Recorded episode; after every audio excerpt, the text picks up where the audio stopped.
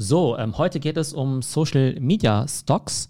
Und zwar habe ich mir überlegt, dass wir heute mal nicht über die ganz großen sprechen, die wir alle kennen, irgendwie Facebook und äh, TikTok und solche Geschichten, sondern die Companies, die ja eigentlich auch bekannt sind, aber die vielleicht viele von uns gar nicht so aktiv nutzen und wo es uns wahrscheinlich überraschen würde, wenn man sich mal deren Börsenperformance anschaut. Die spannendste Aktie im Social-Bereich, Hidden Champion in Anführungszeichen, ist ja Snap, also Snapchat. Wenn ich da jetzt mal reinschaue, dann aktuelle Börsenbewertung 95 Milliarden Dollar und das ist halt echt heftig, ne, weil die ja sowas von abgeschrieben worden sind. Ich muss auch sagen, ich nutze Snapchat halt überhaupt nicht, weil es halt so eine von den Apps ist, die ich früher mal ausprobiert habe. Aber ich habe die Use Cases für mich halt nie so richtig äh, entdeckt. Und das Interessante an Snapchat ist ja, dass es ja keine richtige Media-App in dem Sinn ist. Das heißt jetzt nicht so wie TikTok oder YouTube, wo du einfach coolen Content konsumieren kannst, sondern es geht halt schon auch primär um das Messaging dann eben auch mit Freunden. Und da ich eben kaum Freunde auf Snapchat habe, gibt es da eben auch nicht so viel für mich zu tun. Denn da war ja immer die Idee, hey, jetzt gibt es ja irgendwie TikTok und es gibt Instagram Stories. Wozu brauche ich dann überhaupt noch Snapchat? Und tatsächlich, wenn man sich mal den Börsenkurs von Snapchat anschaut, dann sind die ja gestartet damals, ein IPO-Preis von 27 Dollar. Dann waren sie runter auf äh, 5 Dollar vor ziemlich genau ja, zwei Jahren fast. Und jetzt sind sie eben auf 65 Dollar. Das heißt, sie haben sie in den letzten 24 Monaten irgendwie verdreizehnfacht. Also eine der wenigen Aktien, die irgendwie noch besser läuft als äh, Tesla, glaube ich. Also echt, äh, echt heftig. Warum sind die jetzt so erfolgreich? Also ich glaube in den USA halt irgendwie so super sticky, halt so mit äh, Gen Z. Genau, die bauen halt irgendwie auch ziemlich viele Features rein, wie diese Snap Maps, wo ja die Location von deinen Freunden oder auch von spannenden Orten irgendwie drauf ist. Dann dieses ganze Thema Augmented Reality haben sie auch ganz gut weiterentwickelt. Insofern, dass man eben nicht nur, nur diese lustigen Hundemasken auf seinem Gesicht hat als AR-Filter, sondern eben auch, glaube ich, so ähm, ja, in der realen Welt irgendwie rumlaufen kann und dann bestimmte ja, Gebäude oder was nicht, Restaurants oder sowas, dann eben auch Augmented Reality Features dann eben auch noch haben. Dann läuft wohl deren Content auch ziemlich gut. Da gibt es ja diesen Snapchat Discover-Bereich. Den finde ich eigentlich ziemlich albern, also damit kann ich nicht so viel anfangen. Das ist ja echt so Shortform-Content, aber jetzt eben nicht user-generated, wie jetzt bei TikTok, sondern halt eher von so Media-Brands. Das heißt, da dann, weiß nicht, Bravo oder weiß nicht, Buzzfeed oder sowas, haben dann so kleine Channels drauf. Halt auch wieder mit diesem Vertical-Video. Ich finde die Formate jetzt nicht so toll, aber scheint erfolgreich zu sein. Und was sie jetzt aber doch noch gemacht haben, ist, dass sie ja jetzt auch ein Format eingeführt haben, das ist eigentlich so ähnlich wie TikTok und es nennt sich Spotlight. Und bei Spotlight ist es eben so, dass User einfach ja private Snaps von sich eben online stellen können, sodass es eben alle sehen können. Also eigentlich ist die Idee bei Snapchat, dass du ja eigentlich One-to-One-Messaging mit deinen Freunden machst. Dann gibt es ja eben noch die Stories, die in der Regel aber auch nur eher deine Freunde sehen können oder deine Follower. Und dann gibt es jetzt eben Spotlight, was alle sehen können. Und das sind dann eben so TikTok-mäßige Videos. Und da hat jetzt irgendwie Snapchat einen ganz cleveren Algorithmus gemacht, dass sie eben sagen, hey, je mehr Leute deine Spotlights sehen, desto mehr Kohle kriegst du irgendwie auch. Und das ist so ähnlich wie dieser TikTok Creator Fund, wo die Creator ja auch Geld kriegen. Aber bei Spotlight ist es wohl so, dass jetzt irgendwelche Leute innerhalb von wenigen Tagen da irgendwie eine Million Dollar verdient haben. Und ich weiß nicht, ob das jetzt so eine Art Verlosung ist oder eine Lotterie oder einfach nur da, um irgendwie den Hype äh, nach oben zu treiben. Aber offenbar ist es ein äh, ziemlich äh, ja, erfolgreiches Konzept. Und äh, ja, Spotlight ist so gesehen dann halt auch ein neuer Short-Video-Player in diesem Markt. Also genauso wie eigentlich TikTok. Das heißt, Leute, die auf TikTok erfolgreich sind, die sollten jetzt eigentlich auch Snapchat äh, Spotlight machen, weil es da wahrscheinlich auch noch eine ganz äh, spannende Audience gibt. Genau, aber aktuell eben wirklich diese 95 Milliarden Dollar Market Cap. Wie gesagt, verdreizehnfacht in den letzten zwei Jahren. Allein wenn wir uns dieses Jahr anschauen, fast vervierfacht. Interessant finde ich ja immer diesen, ne, also dieser Zeitpunkt Mitte März, immer dieser erste Corona-Dip.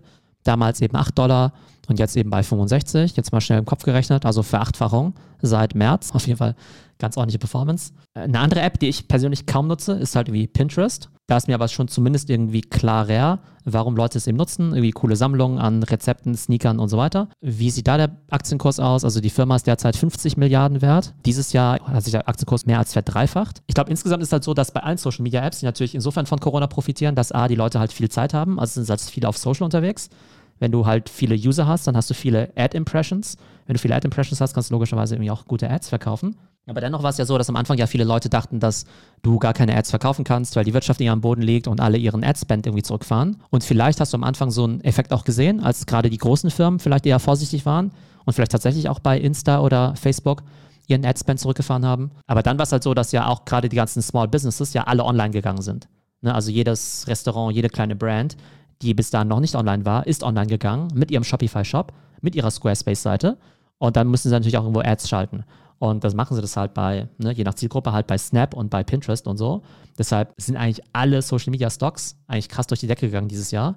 Sogar diejenigen, von denen man eigentlich dachte, dass sie eher unauffällig sind. Also für mich auch wieder ein Anlass, ganz ehrlich, bei Pinterest und bei Snap auch mal in die App mal wieder besser reinzuschauen, weil ich da im Augenblick gar keine so gute Vorstellung davon habe, was da so die Werbeformate sind, die man da nutzen kann. Und gerade wenn ihr eben auch ein Business seid dann könnte es halt auch sein, dass Snap und Pinterest für euch super funktionieren könnte und ihr das vielleicht bislang nicht auf dem Radar hattet, weil ihr das vielleicht so ein bisschen unterschätzt, genauso wie ich. Aber ich glaube, es lohnt sich auf jeden Fall mal da reinzuschauen. Was haben wir als nächstes? Als nächstes haben wir Twitter. Twitter, ja eigentlich auch immer so ein kränkelndes Kind, denkt man ja immer, wegen schlechter Monetarisierung. Ich persönlich liebe ja Twitter. Ich benutze es jeden Tag, keine Ahnung, auch x Stunden, um meine ganzen Infos zu kriegen. Aber es ist halt vor allem US-Twitter.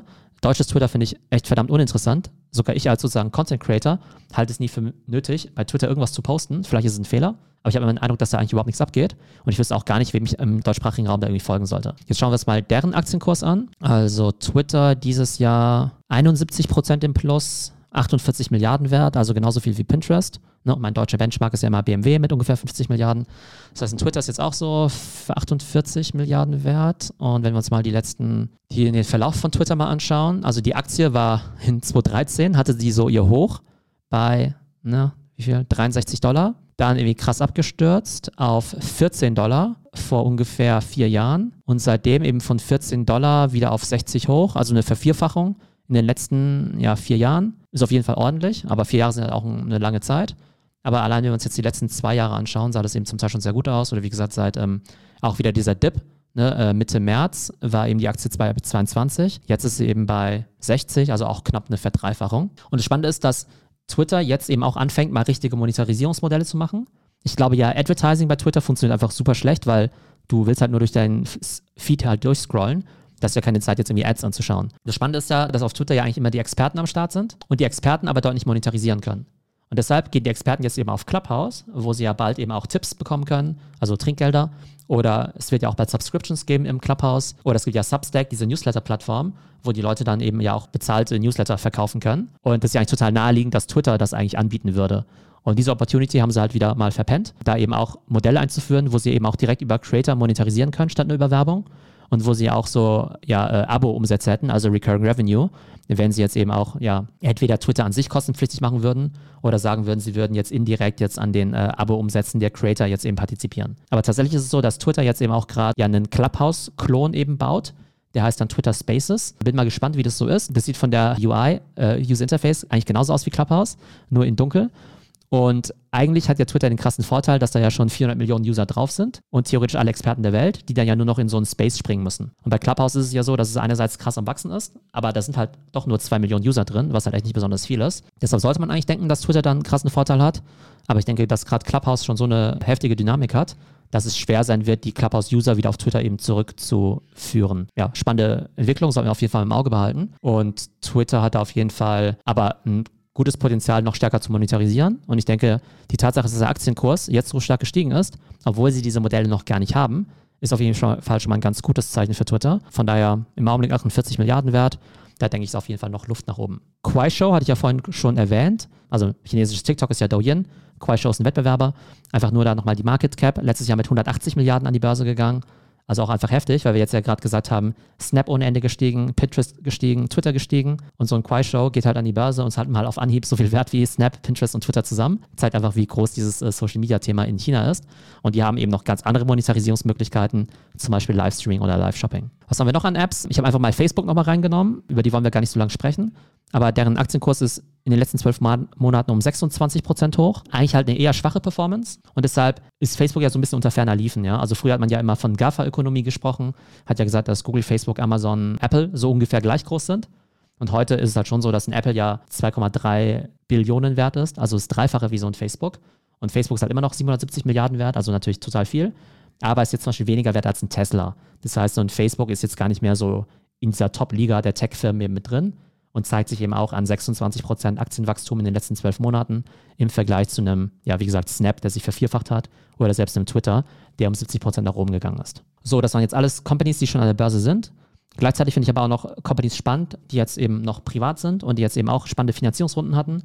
Da wäre einmal Reddit. Reddit auch jetzt mit einer 6 Milliarden Bewertung. Vor kurzem noch mit einer 3 Milliarden Bewertung. Und Reddit nutze ich persönlich auch nicht viel. Ich hatte es eigentlich immer nur so im Kopf als die Plattform, wo diese ganzen fiesen Subreddits sind. Irgendwie mit so Donald Trump-Fans und irgendwie Gewalt und Terrorismus und so. Aber am Beispiel von Wall Street Bets, ne, diesen ganzen äh, Robinhood-Tradern, sieht man halt schon, dass es da auch ganz coole Communities gibt, die halt irgendwie auch sinnvolle, halbwegs sinnvolle Sachen machen, wenn man bei GameStop äh, ja, kaufen und äh, Dogecoin und so weiter von äh, sinnvoll sprechen kann. Aber tatsächlich ist ja Reddit einfach so ein offenes ja, Messageboard. Das heißt, ganz oft, wenn ich auch nach irgendwelchen Tipps und Tricks suche, wie mache ich bei meinem iPhone XYZ, dann lande ich eben oftmals auf einem Reddit Messageboard. Und so gesehen ist es eigentlich auch, irgendwie auch logisch, weil du brauchst ja irgendwie Messageboards und die können ja eigentlich ja nur auf irgendwelchen Social Networks liegen. Und ich glaube, dadurch, dass halt Reddit so offen ist und vielleicht auch vom Google-Index besser gefunden wird, landet man halt eher mal auf Reddit bei so einer Google-Suche, als jetzt irgendwie auf Facebook, was ja irgendwie geschlossen ist und ja vom Index eben nicht erfasst wird. Also auch da sollte man sich vielleicht auch mal anschauen. Vielleicht ist Reddit tatsächlich ganz gut für Community Building. Ja, hat vielleicht auch gute Use Cases und eben nicht nur die sozusagen, äh, wo ich früher immer die Vorurteile hatte.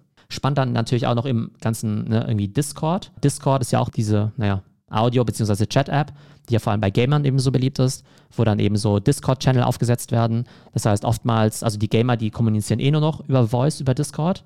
Aber mittlerweile gibt es eben auch Use Cases, wo ganz normale Menschen sagen, hey, ich will eine Community aufbauen. Was mache ich da jetzt? Mache ich eine WhatsApp-Gruppe, mache ich einen äh, Slack-Channel oder eine Discord-Gruppe? Und dafür wird Discord eben auch ganz gern eingesetzt.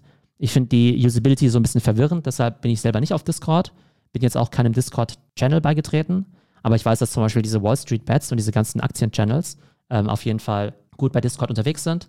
Das heißt, wenn wir jetzt hier auch bald unsere Stocks-Community äh, gründen, äh, ausgehend von diesem Podcast hier, dann müssen wir auch mal überlegen, ob wir dann eine Slack-Gruppe aufmachen oder einen Discord-Channel für unsere Aktien äh, ja, eröffnen. Genau, Clubhouse habe hab ich hier noch auf der Liste. Klar, wisst ihr natürlich alle, eine Milliarde Dollar Bewertung, ne, erst vor kurzem abgeschlossen, also Unicorn-Status. Aber jetzt wird ja eher spekuliert, wann Clubhouse in Richtung 10, 50 oder 100 Milliarden gehen wird.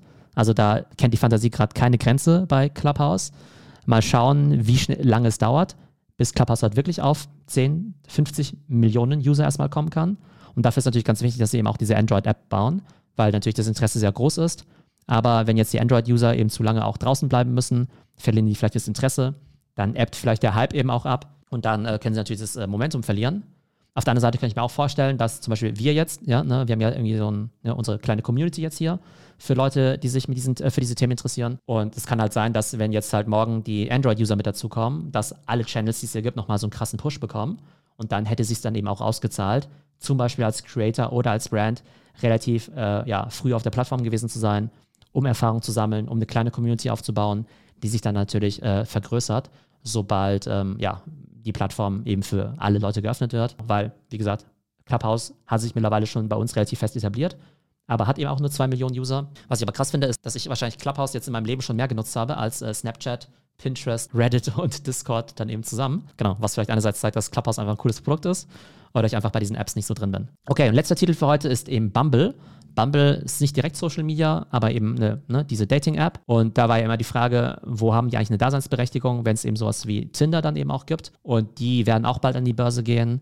Bewertung irgendwo zwischen 5 und 7 Milliarden Dollar. Genau, finde ich ganz spannend. Ich glaube, Tinder an sich ist nicht an der Börse, weil die ja zu diesem großen Konzern, diesem IAC eben gehören, als eine Subbrand von denen. Daher kann man jetzt schlecht den Benchmark machen, wie viel jetzt Bumble im Vergleich zu Tinder wert ist. Kurze Summary, also wir haben ein Overview gemacht. Snapchat 95 Milliarden, Pinterest 50 Milliarden, Twitter 48 Milliarden, Quaishow 160 Milliarden, Facebook 770 Milliarden, äh, Reddit 6 Milliarden, Discord 7 Milliarden, Clubhouse noch eine Milliarde und Bumble 7 Milliarden. Aber wir sehen eben, alle Social Media Stocks gehen eben ziemlich ab, weil die Leute zu Hause sind, Content konsumieren und eben auch die ganzen Businesses eben jetzt verstärkt online gehen und dementsprechend natürlich auch Online-Werbung schalten müssen. Dann war es das heute für unsere kurze Session. Das ist ja auch die Idee davon, dass wir da jetzt gar, keine endlose, äh, gar kein endloses Format machen. Jeden Tag 20, 30 Minuten spannende Titel oder News des Tages. Euch noch einen schönen Abend und schaut euch mal diese ganzen Aktientitel an. Ich glaube, da ist einiges los im Social-Bereich. Ciao.